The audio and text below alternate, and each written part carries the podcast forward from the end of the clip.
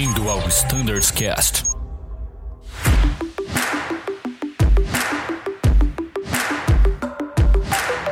Olá pessoal, bem-vindos a mais um Standards Cast.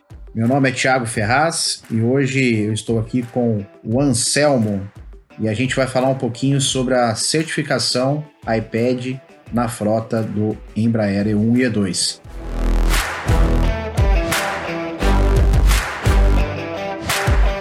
Tudo bom, Anselmo? Bem-vindo. Tiago, tudo bem? Mais uma vez, como sempre falo, obrigado aí pela oportunidade. É, é sempre bom usar esse canal para passar essas informações aí para a rota. E, cara, uma coisa muito legal. Como você falou, estamos fazendo aí a certificação do iPad. A gente vai falar um pouquinho aí do processo logo mais.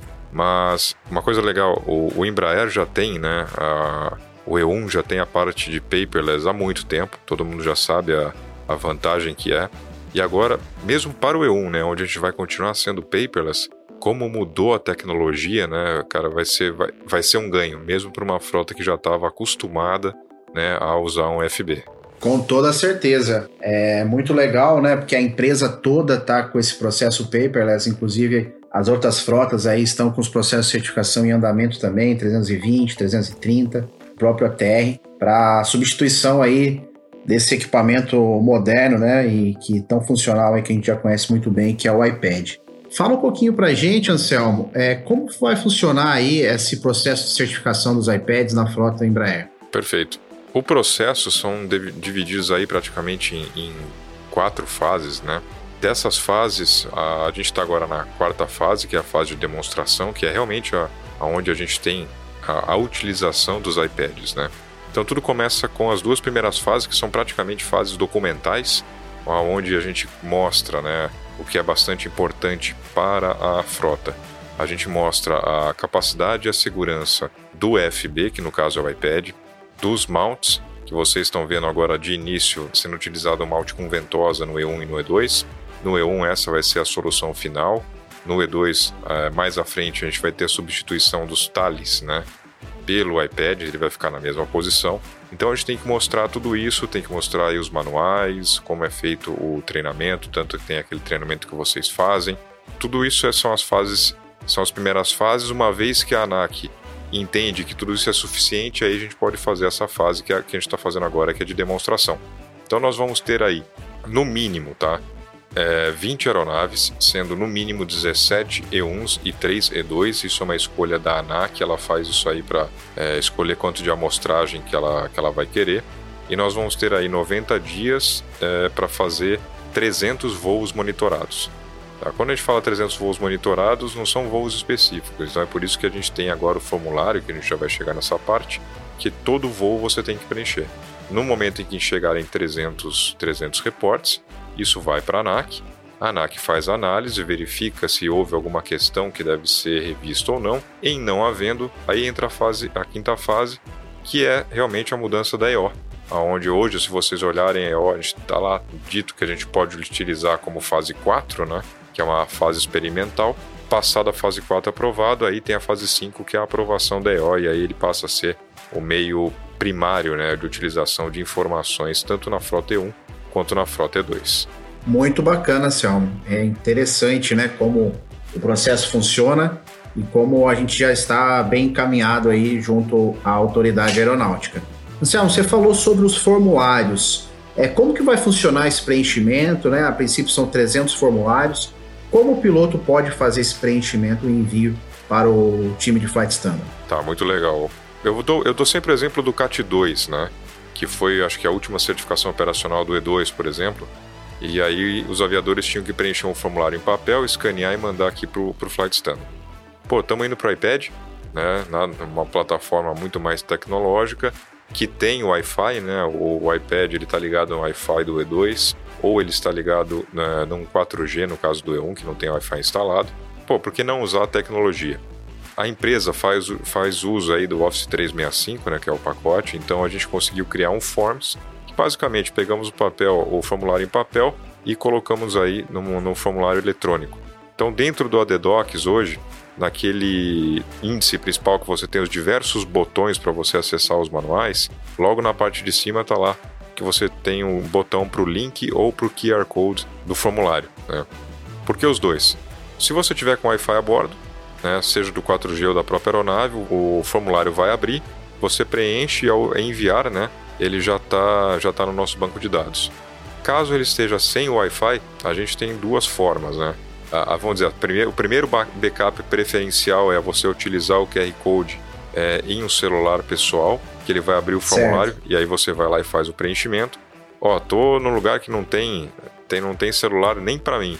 Nas aeronaves também tem umas 10 ou 12 folhas onde o formulário está impresso.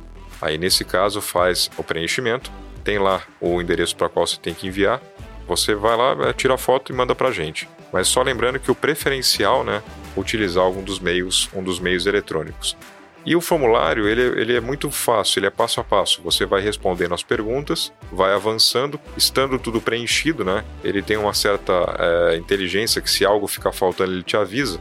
Estando tudo preenchido, você só faz é, o envio e a gente já recebe, né? Que nem, por exemplo, agora são, não sei o horário que o pessoal está ouvindo, mas são 3h20 da tarde, né? A gente já recebeu só hoje mais 18 formulários. Você vê como isso é, é muito rápido, né? Muito bacana.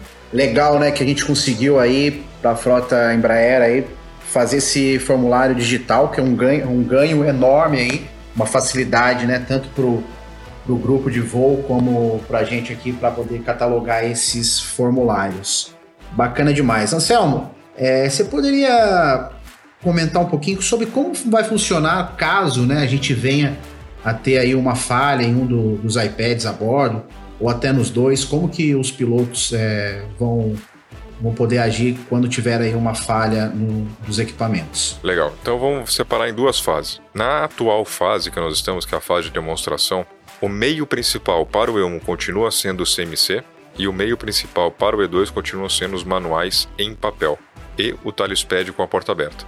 No E1, falharam os, os iPads, não teve como usar, retorna para o CMC. Ele está atualizado, está funcionando de acordo. No E2, falharam os iPads, você vai lá com a porta aberta, pode usar o Thales, caso contrário, todos os manuais em papel. Depois que foi feita a certificação, que a gente puder colocá-los, a Mel, se o pessoal já vê, ela já está preparada, tá? E ficou muito semelhante ao que é o, ao que era antes. Tá? Inclusive as políticas que hoje estão no OM e também no MGO, para quem, já, quem já voava o Embraer já estava acostumado com o CMC, praticamente as mesmas coisas. Tá? Por quê? Porque a, a, a certificação ela não, ela não olha, ela não especifica se é um iPad ou se, é algum, ou se é alguma outra coisa. Se você usou qualquer coisa como FB, o, o, o que ela pede né, é, é que você tenha backups, independente da forma. Então, se falhar um, e o outro tiver, tiver ok, você pode trocar, como tem no, no CMC, trocar de lado se for o caso, né? É, e continuar utilizando. Se falharem os dois, aí entra, se você tiver numa base, né? O pessoal coloca o kit de papel. Tá? Então, é, em parte de utilização de mel e despacho, tá idêntico né, ao que a gente tem hoje para o CMC. Ah, existe uma adição que é como NEF, na verdade, para o suporte com ventosas. Por quê? Você pode ver que ele, às vezes ele pode arranhar, às vezes ele pode ter alguma marca de batida, algumas coisas, né? Que uhum. é, o importante nesse caso é você entender ele como, como um conjunto completo. Se a, o dano no mount impedir o uso do iPad né, completamente, aí o despacho é feito como o, FB inoperante. Agora, se você tiver alguma algum dano no, no, no suporte, no mount. Porém, o iPad continua, continua seguro de uso e funcionando normalmente, tá? Aí você faz, aí vai ter uma NEF dos pontos que aí que são do relativos ao suporte com ventosa. Aí ele faz a liberação somente do suporte, né? Muito interessante. É, para quem já teve a oportunidade de ali de manusear o o iPad com o aplicativo FlyDeck Pro pode comprovar quão eficiente e quão bom é essa, essa ferramenta. E como melhora né, o gerenciamento ali, tanto para a consciência situacional dos pilotos, diminui o workload, trocas de frequências, realmente é um ganho assim imensurável para a frota Embraer nesse momento da certificação do iPad.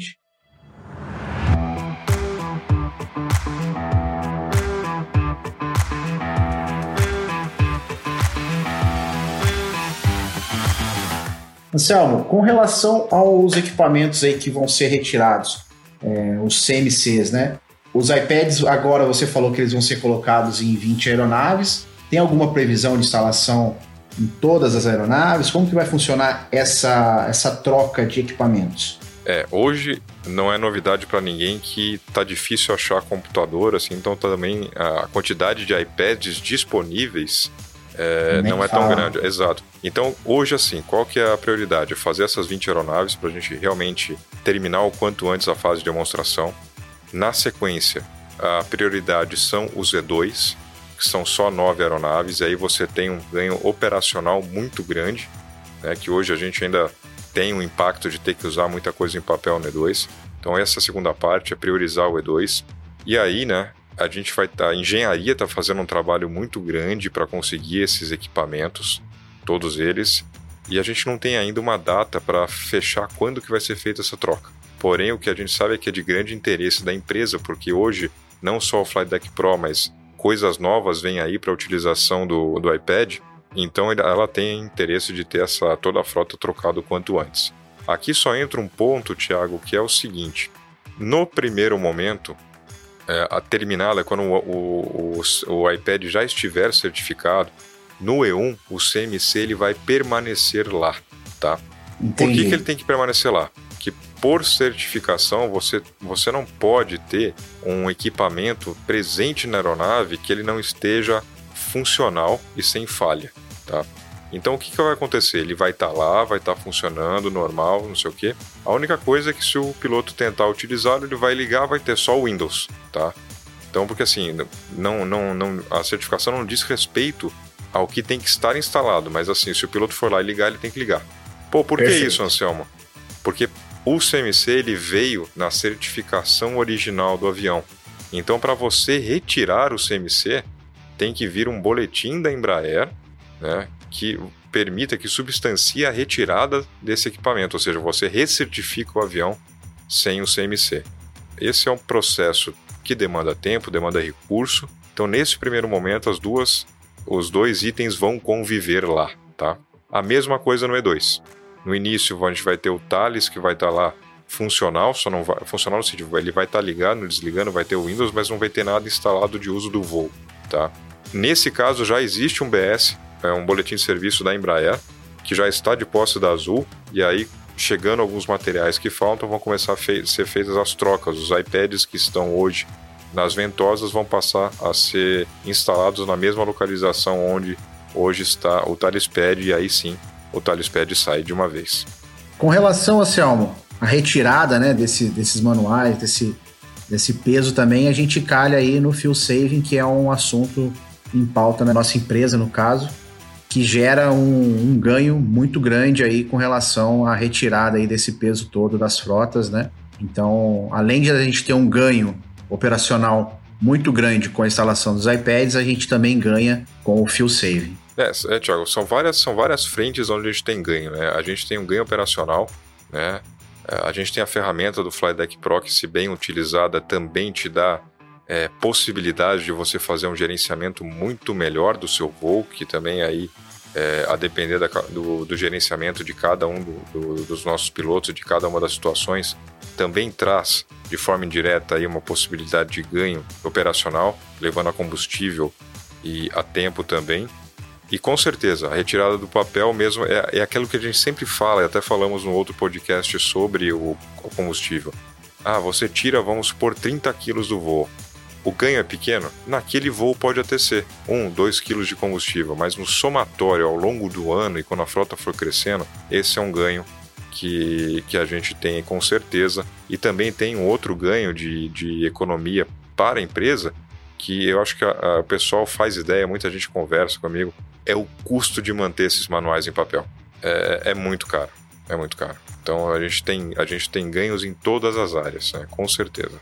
Sem dúvida nenhuma. Para quem teve a oportunidade de, de ver uma foto que foi compartilhada recentemente da, da sala lá de publicações, né, com todos os manuais que foram retirados da frota 330, realmente é impressionante.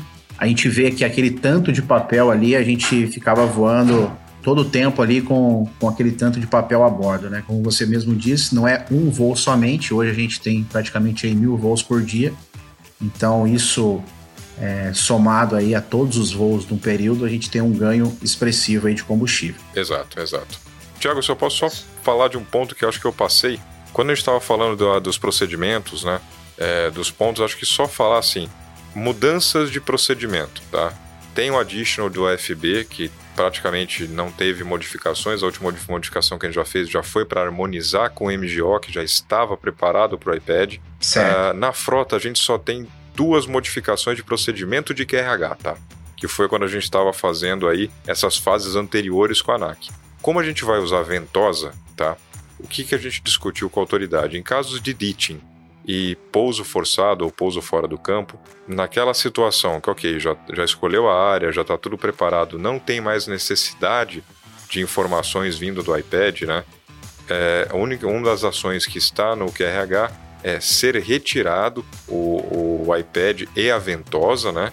E aí colocado em algum lugar seguro no E1, do lado do copiloto pode ser atrás do banco onde você tem o espaço para os manuais, do, pode ser também do comandante naquele mesmo lugar, ou no comandante lado esquerdo ao fundo, onde você tem aí um, como se fosse um espaço que pode colocar, que hoje, por exemplo, está lá o iPad do comissário, né?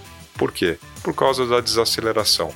Importante falar, esse mount que a gente está usando, ele, ele é military grade, né? Na verdade, ele tem, não é certificação que a gente fala, mas ele tem uma homologação para uso militar, é, em caça e em aeronaves de transporte, e ele também tem uma homologação para uso civil, tanto que a gente usa isso para substanciar.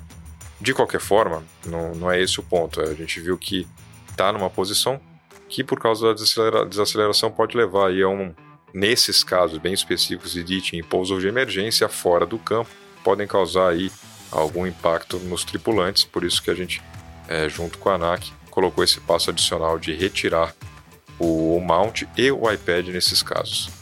Fantástico, muito legal, né? Equipamento aí de primeira linha, mas como a gente tem aí todos os processos de certificação e a segurança sempre em primeiro lugar, foi desenvolvido então esse procedimento aí a mais aí do QRH para as frotas que vão utilizar o mounting com as ventosas. Fala galera, Danilo aqui, vou roubar o controle rapidinho do Ferraz, My Controls, viu Ferraz?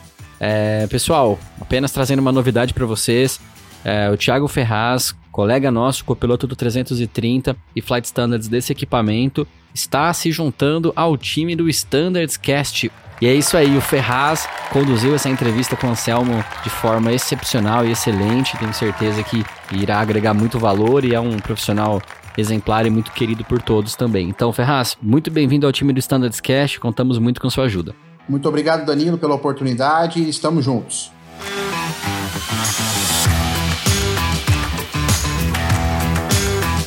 Muito bacana. Então, Anselmo, muito obrigado pela participação. Eu acho que a gente conseguiu aí mapear todos os pontos aí que eu acho que o grupo tinha dúvidas com relação a essa certificação iPad. A gente coloca o e-mail sempre aí do Flight Standard, arroba voiazul.com.br, como o canal aí apropriado aos, aos pilotos que queiram tirar mais algumas dúvidas com relação a esse procedimento ou outras informações. Quero deixar aqui mais uma vez o meu muito obrigado e até a próxima.